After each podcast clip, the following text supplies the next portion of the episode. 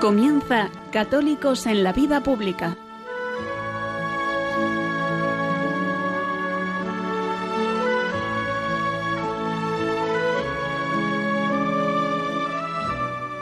Un espacio dirigido en Radio María por Luis Zayas.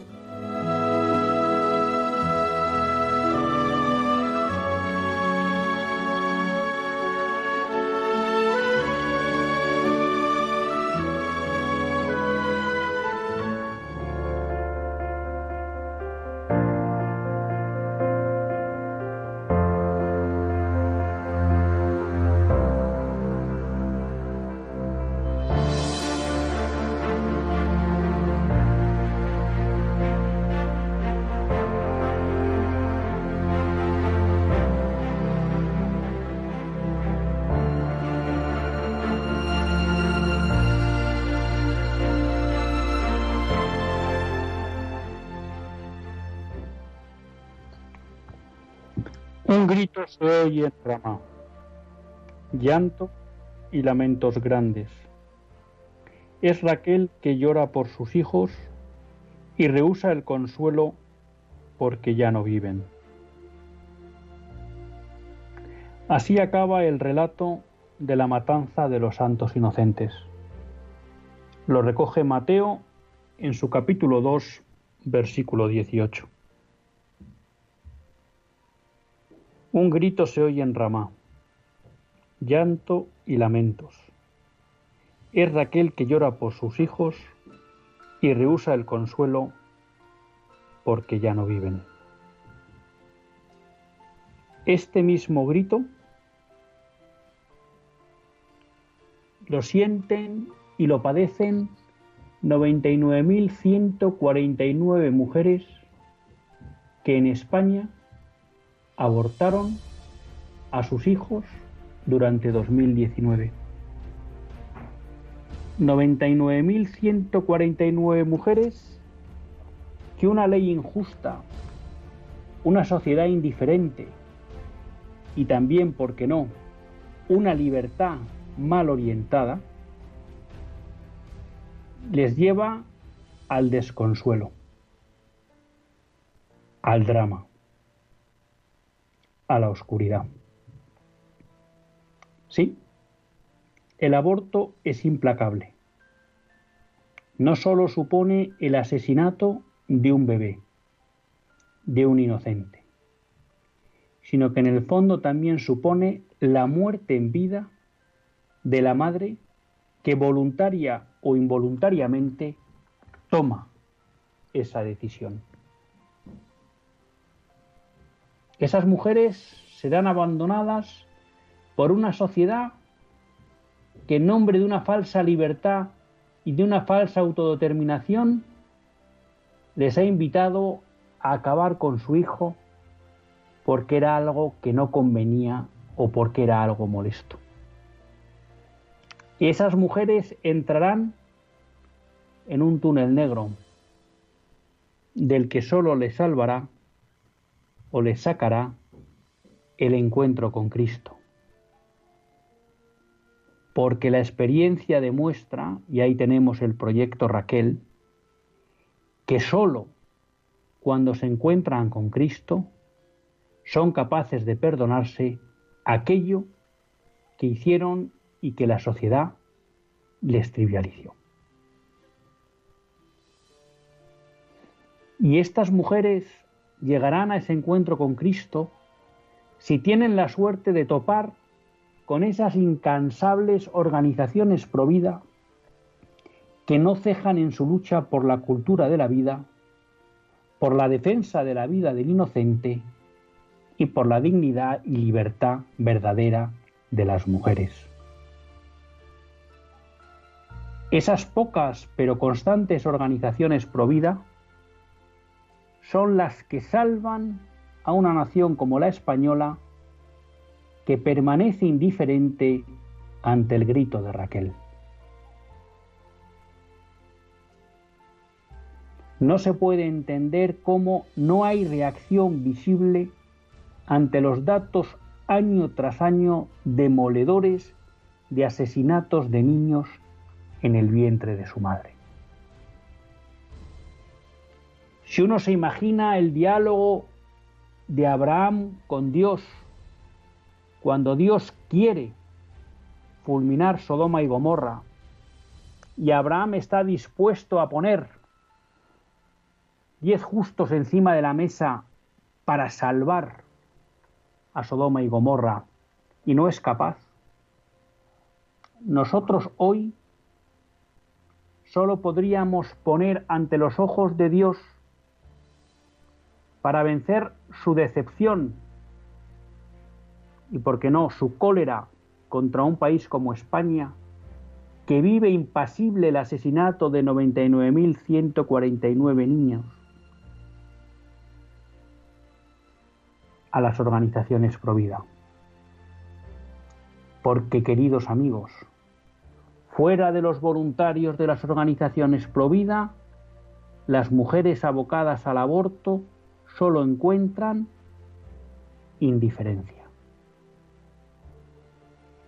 Indiferencia en la sociedad, indiferencia en los partidos políticos, indiferencia en el gobierno, indiferencia en la jefatura del Estado. Desde el primer al último español, ninguno oye el llanto de Raquel. Y no se crean que es uno. Son 99.149 niños asesinados, 99.149 mujeres abocadas a la soledad, al abandono, al implacable síndrome posaborto.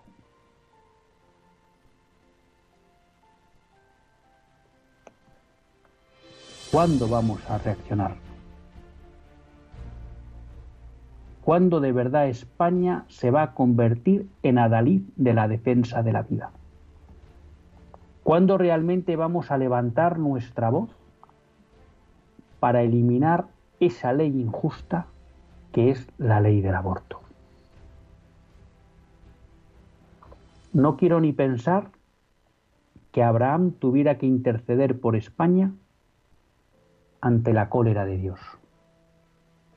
Si Dios le hablara del aborto, no sé qué podría poner Abraham como justificación para salvar a España.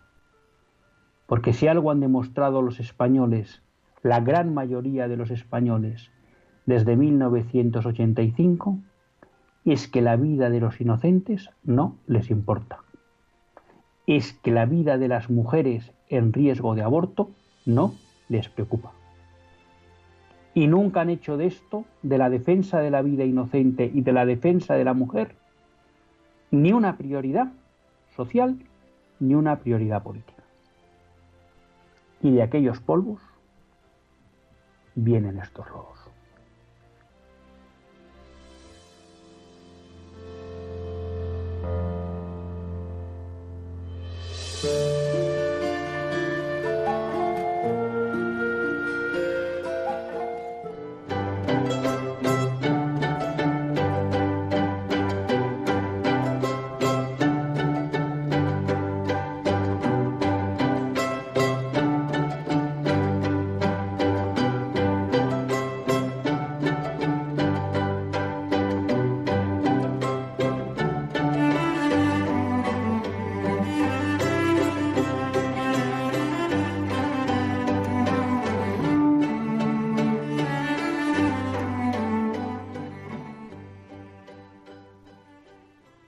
Buenas tardes, queridos amigos de Radio María. Un lunes más volvemos fieles a la cita con todos ustedes en los estudios centrales de Radio María. Un lunes más para hacer este programa, Católicos en la Vida Pública. Un programa que, como todos ustedes saben, quiere ser una reflexión pausada sobre la actualidad nacional e internacional una reflexión que tratamos de hacer siempre desde la óptica del magisterio de la Iglesia y su doctrina social. Una Iglesia, pues que como siempre decimos, consideramos y sentimos que es madre y maestra. Un lunes más tiene la suerte de compartir con todos ustedes esta hora de radio Luis Zayas, que es quien les habla. Un lunes, pues en cierta medida, triste. Triste por dos motivos. Uno, porque celebramos una efeméride, por un lado, trágica, por otro lado, salvadora, ¿no? Celebramos esa efeméride trágica del asesinato de Herodes, de todos aquellos niños menores de dos años en ese intento de eliminar al Mesías. Redentora porque somos conscientes de que esos niños que murieron por la causa de Cristo, aunque de una manera involuntaria, pues fueron acogidos en el seno del Padre. Y por tanto sabemos que la tragedia no acabó en la nada, sino en la esperanza. Y triste porque por estas fechas siempre se publican los datos del aborto del año anterior. Es una cosa curiosa mm, que uno no acaba de tener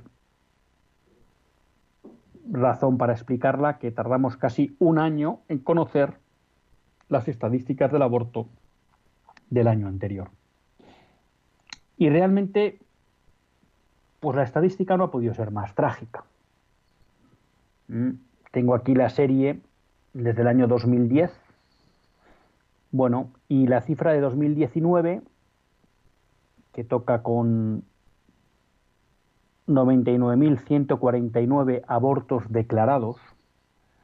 ¿Por qué decimos declarados? Bueno, porque aquí están los abortos eh, quirúrgicos, que son unos 97.000, y por otro lado tenemos 97.398 y los químicos de alguna manera eh, declarados. Eh, pero sabemos que a nivel de aborto, a nivel de aborto químico, aquel que se provoca a través de la ingesta de píldoras abortivas, pues es más amplio que los declarados y tampoco podemos descartar que haya también abortos quirúrgicos no declarados. Por tanto, creo que podemos decir, sin temor a equivocarnos, que en España esta cifra oficial de 99.149 no recoge los abortos reales que hay en España, que son más. Lo trágico del dato de 2019 es que es el dato más alto desde 2013. En el pico de la serie de abortos, el número de abortos más fuerte se produjo en 2011 con 118.000 abortos, 108.611. Desde entonces había tenido una senda de bajada con un, con un descenso pronunciado en, del 2013 al 2014 que el aborto alcanzó un mínimo de los últimos años de 94.796 y se había mantenido en ese entorno de los 94.000, 95.000 hasta 2018. Y en 2019 ha habido un repunte subiendo el número de niños asesinados en 3.232 respecto de 2019. Lo cual hace que estemos en una tasa de aborto por mujer de 11, por cada mil mujeres, perdón, de 2000, perdón, de 11,53. Es decir, que en España 11,5 de cada mil mujeres abortan. La tasa de aborto crece en todas las edades, ¿no? Y lo que es especialmente duro es ver que en niñas de 19 o menos años, 9 de cada mil abortan. Lo cual nos lleva a que hay 10.379 mujeres menores de 19 años que han abortado en 2019 de las cuales 341 tenían menos de 15 años. Claro, cuando uno lee este dato, le entra pavor. Ver que estamos permitiendo que niñas de menos de 19 años se destrocen la vida a tan temprana edad. Porque si algo nos demuestra la experiencia del ámbito provida, y esa la tengo cercana, en el caso de mi mujer, porque ha tratado con muchas personas en riesgo de aborto, por alguna amiga como Mercedes, que colabora con el proyecto Raquel, es que el aborto destroza a la mujer. Porque el síndrome posaborto es implacable. Que eso es algo que no nos cuentan ni los defensores del aborto ni las autoridades, que son a las que les correspondería velar por el bien común. Y dado que han tenido la desfachatez, por no decir otra palabra más fuerte, de aprobar una ley injusta como el aborto que permite el asesinato de los más indefensos e inocentes, al menos podían tomarse, no sé cómo llamarlo, porque una vez que apruebas ya una ley injusta de este calado, mm, no cabe nada, ¿no? Pero al menos podían tomarse la molestia de informar bien a las mujeres de lo que soporta el aborto. Y frente a eso lo que nos encontramos es una trivialización de la realidad del aborto que se viste de ideas falsas de derecho, de libertad, de autodeterminación, de nosotras parimos, nosotras decidimos, y al final lo que abocan es a la mujer al drama y a la oscuridad, además de acabar con la vida de un inocente, que es el bebé no nacido. Claro, que en este contexto, donde tenemos 10.379 mujeres menores de 18 años que abortan, tengamos un gobierno que lo que se está planteando es modificar la mini reforma vergonzante que hizo Rajoy sobre la ley Zapatero para que de nuevo las menores entre 16 y 18 años puedan abortar sin consentimiento paterno, lo que nos muestra a las claras es el compromiso radical con la cultura de la muerte del gobierno que tenemos. Porque no cabe maldad mayor. Porque ante estos datos, lo que cabría esperar de un gobierno que busca el bien común y que de verdad quiere proteger y cuidar a la mujer, es que tomara medidas serias para reducir estas cifras del aborto y no que bajo una falsa excusa de libertad y de derecho trate de facilitar contra la voluntad de sus padres el acceso a este drama a las menores entre 16 y 18 años. Y esto, como digo, solo se entiende desde ese compromiso con la cultura de la muerte. Cultura de la muerte que siempre el magisterio de la Iglesia, pero no cabe duda que con especial vigor, también porque bueno, era el momento en el que se estaba produciendo la legalización del aborto en el mundo occidental, pues ya desde San Juan Pablo II ha tenido una presencia fuerte en el magisterio de la Iglesia. Claro, ante el drama de las cifras, yo creo que con con acierto, con acierto. Monseñor Argüello, en un tuit, yo te recojo la noticia de Info Vaticana, de alguna manera denunciaba la indiferencia con que en España se vive esta tragedia. Y yo creo que en relación con esta indiferencia habría que denunciar tres aspectos. Uno, la indiferencia social.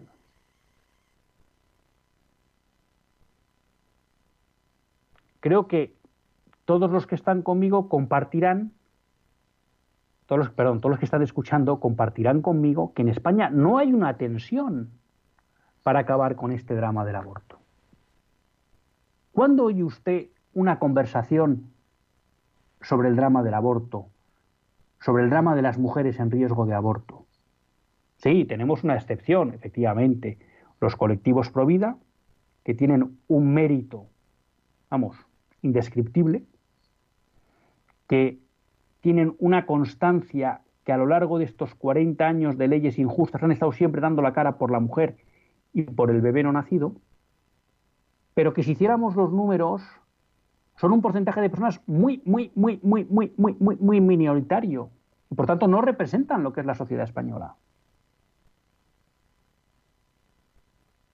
Y yo no digo que no estaría mal que tengamos que estar todos en organizaciones pro vida. Lo que digo es si realmente tenemos esa tensión que nos pedía San Juan Pablo II en Evangelium Vitae para promover la cultura de la vida. Y honradamente creo con tristeza que tengo que decir que no, que no tenemos esa tensión. Y así nos va. En España se han abortado, se han asesinado más de dos millones y medio de niños desde que se aprobó el aborto. Un millón veinticinco mil un millón veinticinco mil cincuenta y cinco abortos desde que se modificó la ley en 2010. Y no hay respuesta social. Cada vez que se saca esta cuestión en un ámbito de decisión, por ejemplo, a la hora de decidir el voto, todo el mundo lo saca de, la ecuación. Esto no importa. ¿Cómo que no importa la defensa del inocente?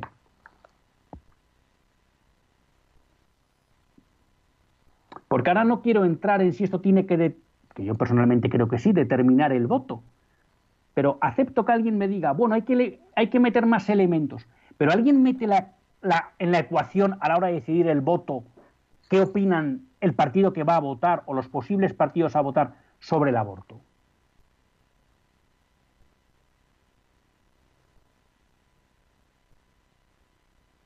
¿Meten en la ecuación si están dispuestos a cambiar una ley injusta y a derogarla? meten en la ecuación si, bueno, aunque no quieren cambiar la ley, van a hacer todo lo posible por apoyar a las mujeres y dar alternativas. No lo metemos, yo creo que tenemos que hacer examen de conciencia. Porque cuando Monseñor Argüello habla de la indiferencia con la que vivimos esta tragedia es en el ámbito social y luego en el ámbito del ejercicio de nuestros derechos políticos, como es el voto. Porque sin esa indiferencia no se explica que hoy en todo el arco parlamentario solo haya dos partidos, que son Vox y UPN, que abogan al menos por la derogación de la ley de 2010. Y esos son aproximadamente, si no recuerdo mal, 53 diputados de 350. Los otros 299 están a favor de mantener el status quo actual, que nos sale de media más de 100.000 niños asesinados por año. Y si eso es así es porque no sienten presión social. Y no sienten presión social porque en nuestro día a día no está presente el drama del aborto. Y aquí, queridos amigos, pues también creo que debemos meter a la iglesia. Porque yo les aseguro que si una vez al mes en nuestra parroquia hubiera un sermón dedicado a la defensa de la vida, si al menos una vez al mes en nuestras parroquias hubiera una oración por la vida, si al menos una vez al mes en nuestras parroquias o diócesis hubiera un rosario por la vida, les aseguro que los católicos estaríamos mucho más concienciados de la realidad presente de este drama, de realidad presente y concreta. Y ahí estamos fallando. Seglares y sacerdotes.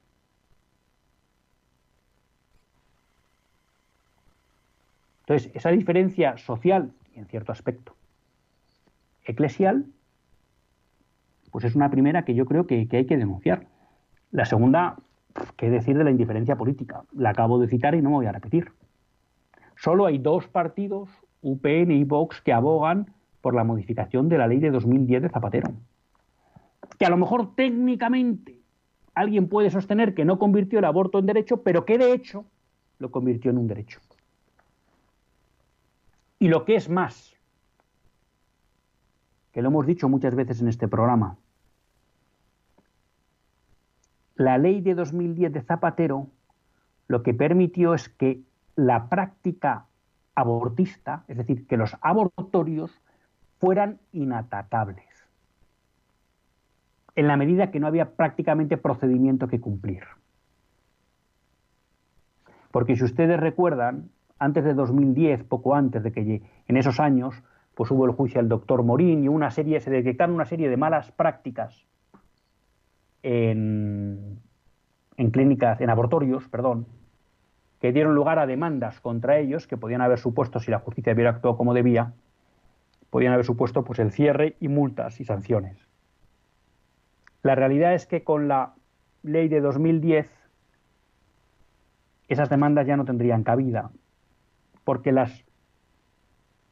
los abortorios no están obligados a cumplir ningún procedimiento en la medida que es una decisión meramente libre de la mujer, sin cortapisas. Por tanto, para mí la gran maldad de la ley de 2010 de Zapatero no es que, que también es,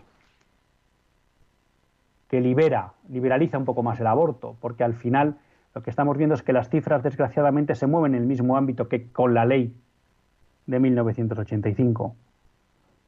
El gran, la gran maldad de esta ley es que hace impune al mundo del aborto. Lo hace inimputable.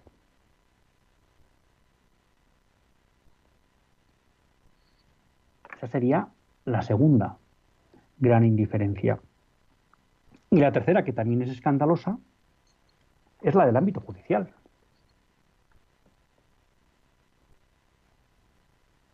Este año podríamos decir que es un año de aniversario de la muerte. Se cumplen 10 años de silencio del Tribunal Constitucional ante el recurso de inconstitucionalidad que parlamentarios del Partido Popular interpusieron contra la ley de 2010 del aborto de Zapatero. 1.025.055 abortos después, el Tribunal Constitucional no ha contestado ese requerimiento.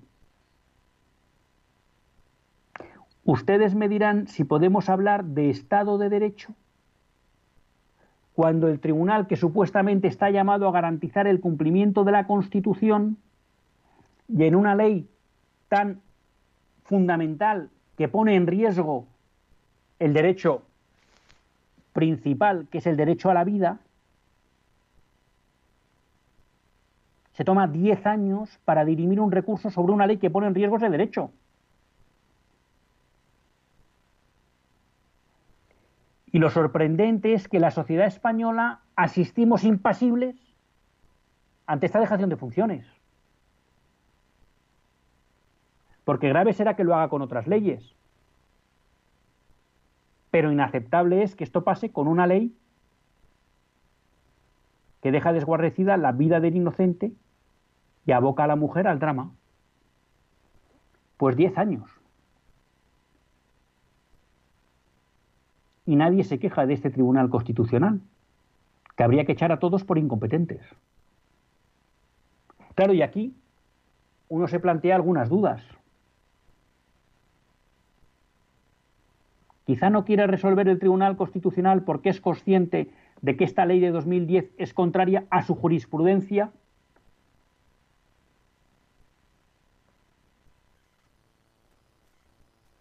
Entonces, ¿qué tenemos? Un tribunal constitucional más preocupado por proteger los intereses ideológicos de los gobiernos de turno que por hacer cumplir la Constitución?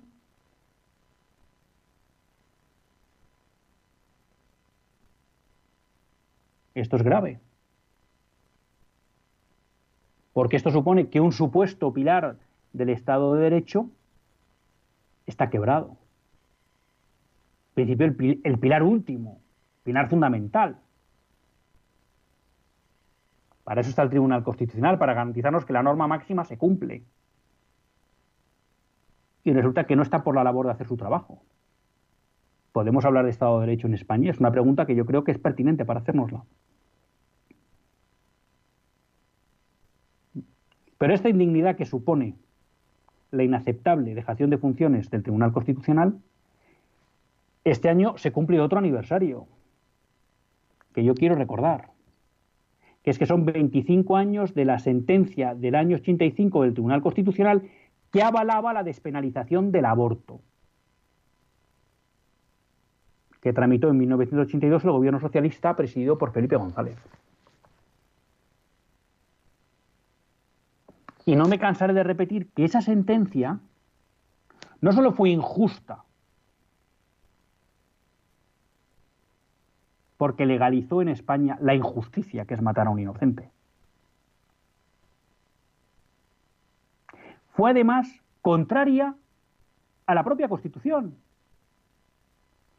Porque si cualquiera de ustedes acuden a los debates parlamentarios constituyentes, se darán cuenta que cuando el artículo, inicialmente el artículo 14, que se refería al derecho a la vida, finalmente el artículo 15, hablaba de todas las personas tienen derecho a la vida, bueno, fue muy claro por parte de la oposición, bueno, no de la oposición, en ese momento de la mayoría, conformada por Alianza Popular y UCD, de eliminar el, el término personas y dejar todos tienen derecho a la vida para dejar claro que el nasciturus, es decir, el no nacido, también entraba dentro de la protección a la vida que reconocía la Constitución. Y luego nos salió el Tribunal Constitucional con una teoría sobre que no podía haber derechos absolutos, que no podía estar el derecho de la madre contra la vida. Bueno, pero en el fondo fue una argumentación ahora me viene la palabra falsa, tendría que salir otra, pero ahora no me sale, estas son las cosas del directo, una, una, argumentación tramposa simplemente para justificar que se saltaba la voluntad constituyente, haciendo buenas las palabras de peces barba en ese propio debate que decía, no, no, hombre, no se preocupen, si la cuestión del derecho es la mayoría política que está detrás de la interpretación. Y efectivamente el Tribunal Constitucional en 1965 no aguantó la presión del gobierno socialista para dictar una sentencia justa. No aguantó la presión y de aquella falta de independencia del Poder Judicial respecto del político, de aquellos polvos, estos lobos.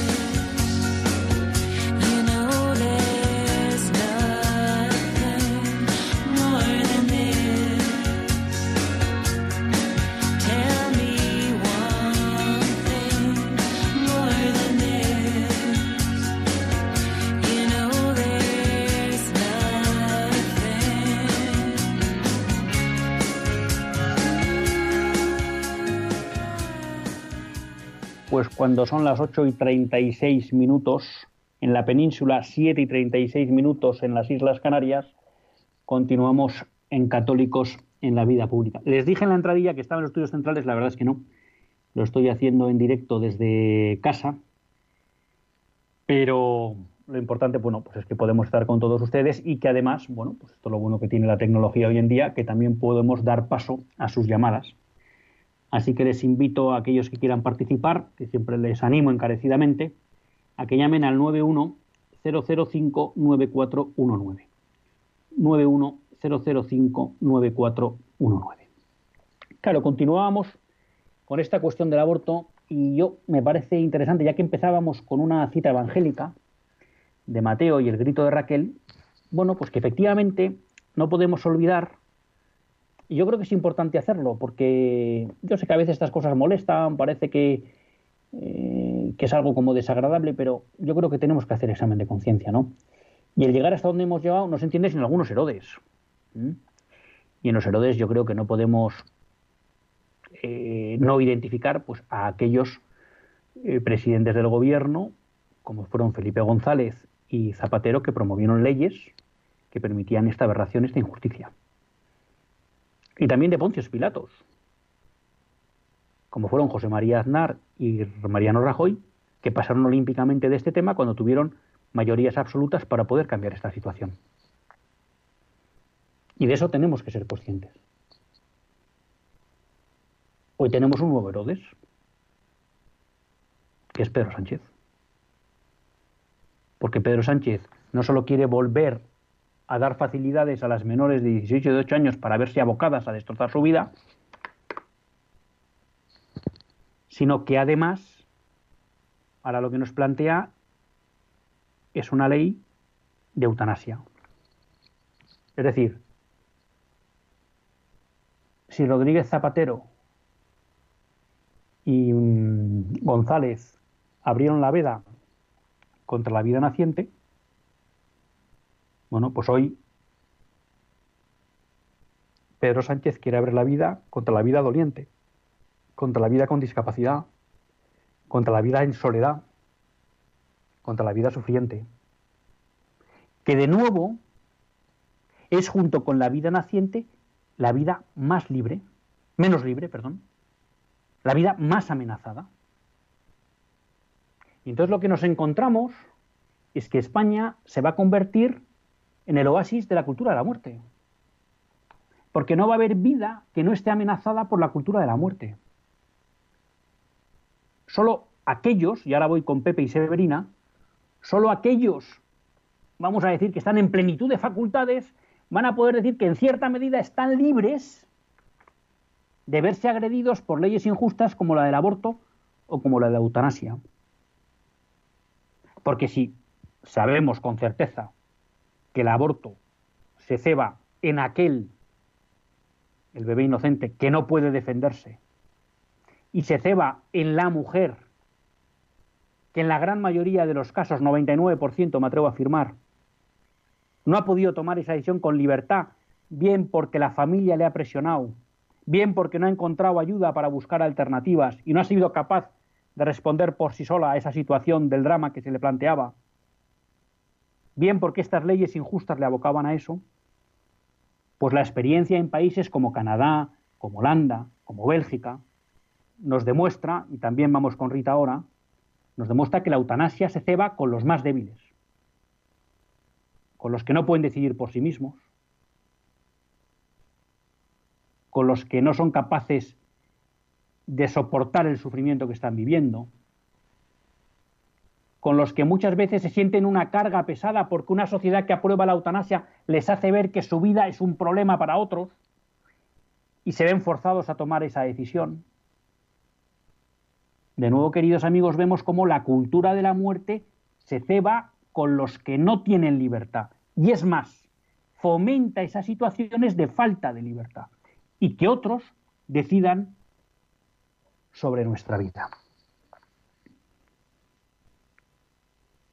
Tenemos a Pepe de Madrid. Buenas tardes, Pepe. Hola, buenas tardes. Bueno, vamos a ver. Eh, antes hablaba de partidos políticos que apoyaban la familia, la vida y el, y el bien común. Bien, bueno, ¿se ha hecho caso a esos partidos políticos a la hora de votar? Ninguno. ¿Por qué? Porque, bueno, eh, hay una tontería, eh, pensamientos de que, por ejemplo, si algunos tenían una predisposición a apoyar el franquismo, bueno, el franquismo era, según ahora la, la, jerarquía de la Iglesia Católica, era muy malo. Y es todo lo contrario, el franquismo ha sido una etapa provida al máximo. Cero abortos en 40 años de franquismo. Por lo tanto, esa tontería de pensar que el franquismo era todo malo, que era un dictador, esa tontería, ha hecho que la misma jerarquía de la Iglesia ha caído en esa trampa. Yo digo, esa cobardía que eh, no dejar que partidos políticos como Alternativa Española, eh, Familia y Vida, uh, Comunión Tradicionalista Calista, que se mencionaba hace tiempo, ya no se menciona, se ve que hay una prohibición especial para no mencionar esos partidos políticos, toda esa gran corrupción de que pensar que esos partidos, por ser muy, muy de derechas, muy a favor de, esa etapa del general Franco, que era una etapa en ese campo excelente. Por lo tanto, ese es el gran, el gran pecado de, cobardía y de corrupción de la misma jerarquía de la Iglesia Católica no querer apoyar a esos partidos políticos. Pues, mm, Pepe, de Málaga. Eh, bueno, eh, coincido con una cosa que usted dice y además me viene bien el apunte, y es que efectivamente eh, yo decía que en el arco parlamentario ahora mismo están Vox y Unión de Pueblo Navarro como únicos partidos que derogarían la ley de 2010. No sabemos si volverían hasta el 85, hasta dónde quieren llegar. Y es verdad que hay partidos extraparlamentarios como Alternativa Española, Familia y Vida, Comunión Tradicionalista Carlista, que estos apuestan por la derogación absoluta de cualquier ley del aborto, ¿no? lo cual está en consonancia con el magisterio, en plena consonancia con el magisterio de la Iglesia. Y sí, coincido con usted que yo creo que desde el ámbito de los católicos, y ahora me refiero a los católicos de a pie, pues hemos sido injustos con esos partidos como muchas veces es también con Vox y con UPN, porque efectivamente han estado dispuestos a dar la batalla en este punto que es clave para una sociedad justa y próspera. Y muchas veces pensamos que no. Pero claro, y ahora voy con Severina y con Rita, no nos puede extrañar que ahora estemos legalizando la eutanasia en España después de 40 años de aborto en que hemos dejado a los padres decidir si los hijos viven. Pues ahora esos mismos padres, esa misma generación que decidió sobre la vida de sus hijos, va y quiere decidir, en coherencia con lo anterior, sobre la vida de sus padres, de sus mayores. Y eso es lo que la eutanasia, que podamos decidir sobre la vida de nuestros mayores. Y de aquellos polvos, el aborto, estos lodos, la eutanasia. Severina de Zaragoza, buenas tardes. Sí. Sí, sí, Severina, buenas tardes. Bueno, buenas tardes. Mire, yo es que llevo esto, me, me hace sufrir bastante, lo del aborto, lo de la eutanasia, lo, de los partidos, pero después de muchas horas de oración y meditación, no sé si estoy en la verdad, yo digo mi verdad, por si acaso, el fallo que hemos tenido todos los hombres todos los hombres de todas las generación de, toda esta generación desde el 65 para acá es que nos hemos olvidado de los mandatos que Dios nos dio y que Jesucristo nos les vino a repetir, que son los mandamientos de la ley de Dios. Si eso lo, nos lo metemos dentro, si eso lo meditamos, si eso desde los colegios se lo decimos a los niños, que es donde pueden encontrar la felicidad. Y en vez de decirles eso, les hemos dicho, es que esto cuesta mucho. ¿De dónde os habéis sacado eso que cuesta mucho?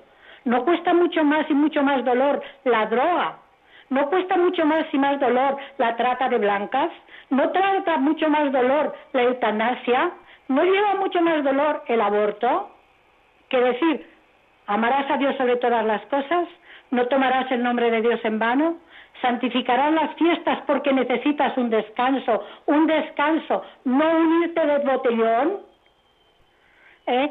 No es más mm, mm, santificar la honrar padre y madre, honrar padre y madre, querer a los padres, no matar, no fornicar, no levantar falsos testimonios ni mentir, no desear la mujer de tu prójimo, no codiciar los bienes ajenos, los bienes ajenos, Pues hombre, eh, Severina, toda la razón del mundo. Usted dice que es su verdad. Bueno, pues yo en este caso humildemente me atrevo a decir que es la enseñanza del magisterio de la Iglesia. El magisterio de la Iglesia ha repetido por activa y por pasiva, siempre, pero en especial desde la llegada de la modernidad y sobre todo desde la Revolución Francesa, que el abandono de las leyes divinas, en especial los mandamientos, que además son unas leyes a las que podemos acceder a través de la razón natural y por tanto no hace falta fe para entender la bondad de las mismas, lo que iba a acabar es pues llevando la barbarie a las sociedades y haciendo imposible la convivencia. O sea que usted tiene toda la razón. Y me hace gracia porque ya que usted que ha citado todos los mandamientos, pues muy interesante el cuarto, honrar a tu padre y a tu madre, que es algo que transgrede claramente lo que va a pasar con la eutanasia. Y luego me parece muy interesante la mención que ha hecho al sexto. Porque claro, Monseñor Argüello, en los, en los tweets que recoge Info Vaticana, claro, habla de la cuestión de la sexualidad, ¿no? Y de cómo una, sexualidad desvinculada totalmente del amor y de la procreación nos está llevando a esta situación, ¿no? en la que el sexo se convierte en un juego y como tal juego no hay por qué aceptar las consecuencias del mismo. Y si esas consecuencias es que viene una vida, pues esa vida no se recibe y se elimina. De ahí también la importancia del sexto y el destrozo que se ha hecho con la sexualidad desde la revolución del 68, poco antes. Y también del drama de que desde los centros educativos, muchos de ellos católicos, no se haya formado en la verdadera, en el verdadero sentido de la sexualidad, sino más bien en lo contrario. Rita de Murcia, buenas tardes. Hola, buenas tardes, don Luis. Buenas tardes, Rita. Ante, todo, eh, decirle que su programa es un encanto y que es para el bien de todos y que es muy claro en esas cosas como yo, soy clarísima. Eh, mire, estamos con lo de la ley del aborto, la eutanasia. Escúcheme, mientras que esté este gobierno en funciones, aquí no se puede pedir nada bueno, porque no legalizan a que todo lo ilegal. ¿Mm? Y esta señora que ha dicho lo de los mandamientos, ¿cómo van, cómo se va a, hacer los mandamientos de la ley de, Dios si los hijos pudientes llevan a los padres a que se mueran a, a una residencia? No le dio la caridad, pero eso lo dejo ahí. Este gobierno, este gobierno ha entrado con, con él, tanto que decían de Franco, Franco era una buena persona. ¿Cuántos abortos, cuántos crímenes, cuántas guerras, cuántas historias había con Franco? No. Este sacó a Franco, pero lo debe dejar su sitio y parece ser que ha abierto la caja de Pandora de las cosas malas. Porque eso ha sido así. Este hombre es un ateo, este hombre no es cristiano. Este hombre es un falso, este hombre miente más que habla y la verdad, yo digo que mm, donde tanto habemos españoles, ¿por qué le hemos votado? Yo no, por supuesto, pero ¿cómo se le ha votado a esta persona? Que es capaz de vender a su madre por mantener el poder, don Luis. Eso, eso, eso es obvio. Pues mire, Rita, eh, coincido con usted, efectivamente. Eh, es difícil esperar algo bueno del gobierno actual.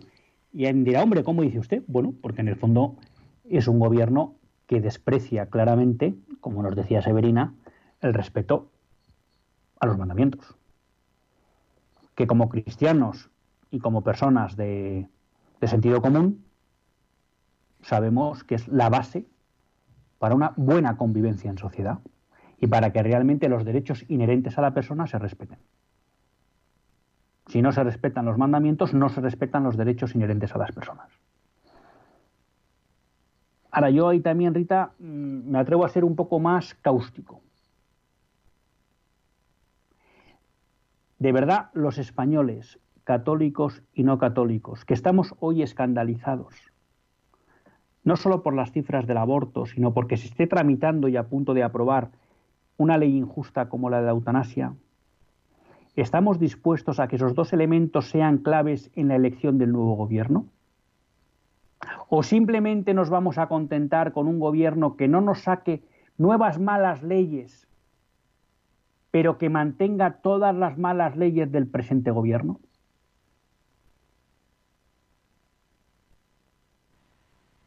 Porque entonces de una manera indirecta, estaremos dando por buena la labor de Pedro Sánchez.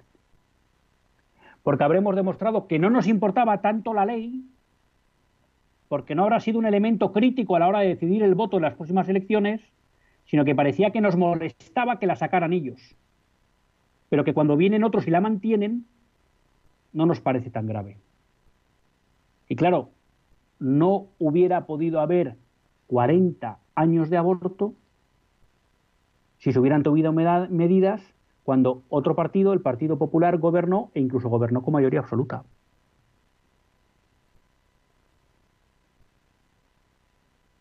Y claro, después de 40 años de aborto y ya con muchas generaciones que han nacido con el aborto legalizado, buena parte de la sociedad entiende que es algo normal y que debe estar.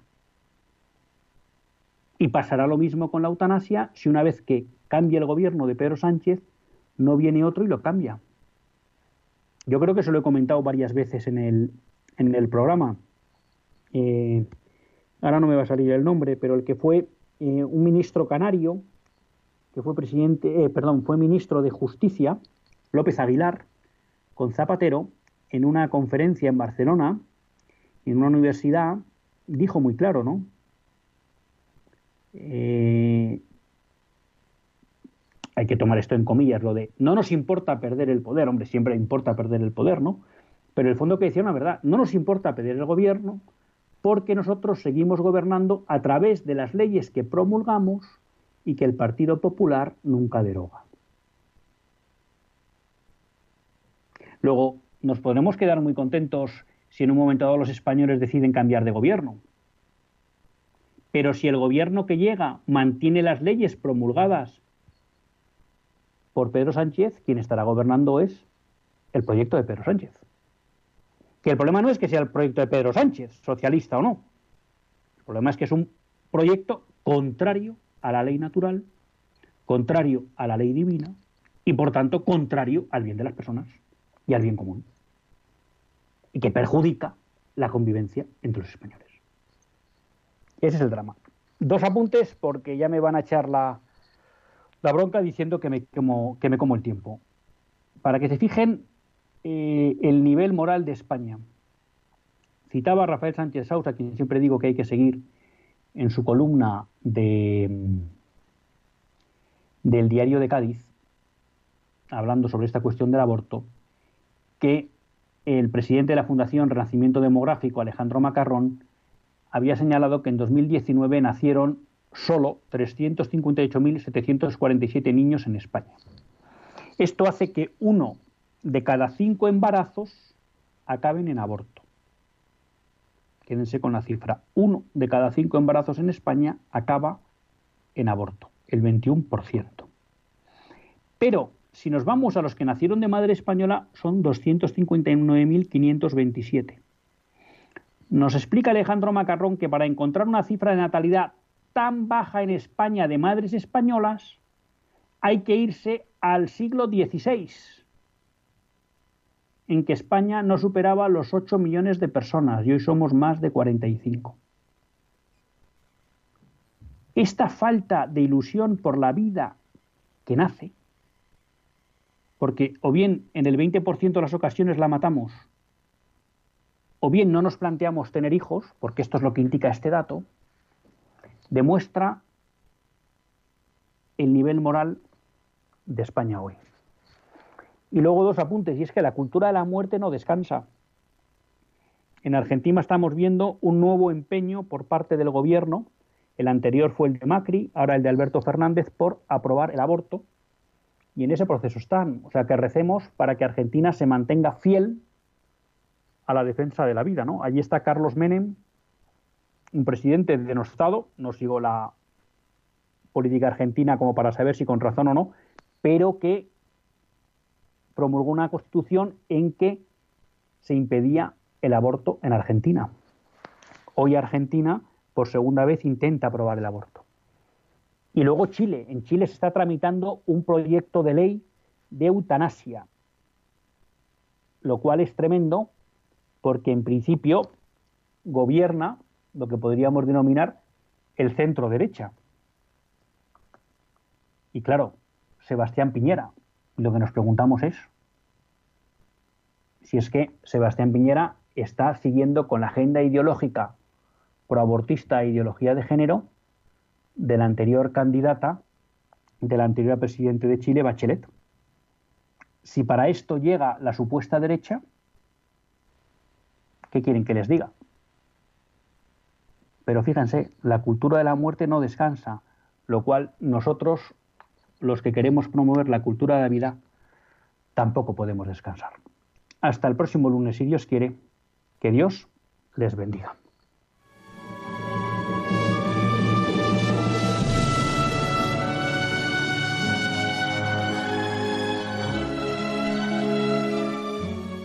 Así concluye Católicos en la Vida Pública, un programa que dirige Luis Zayas.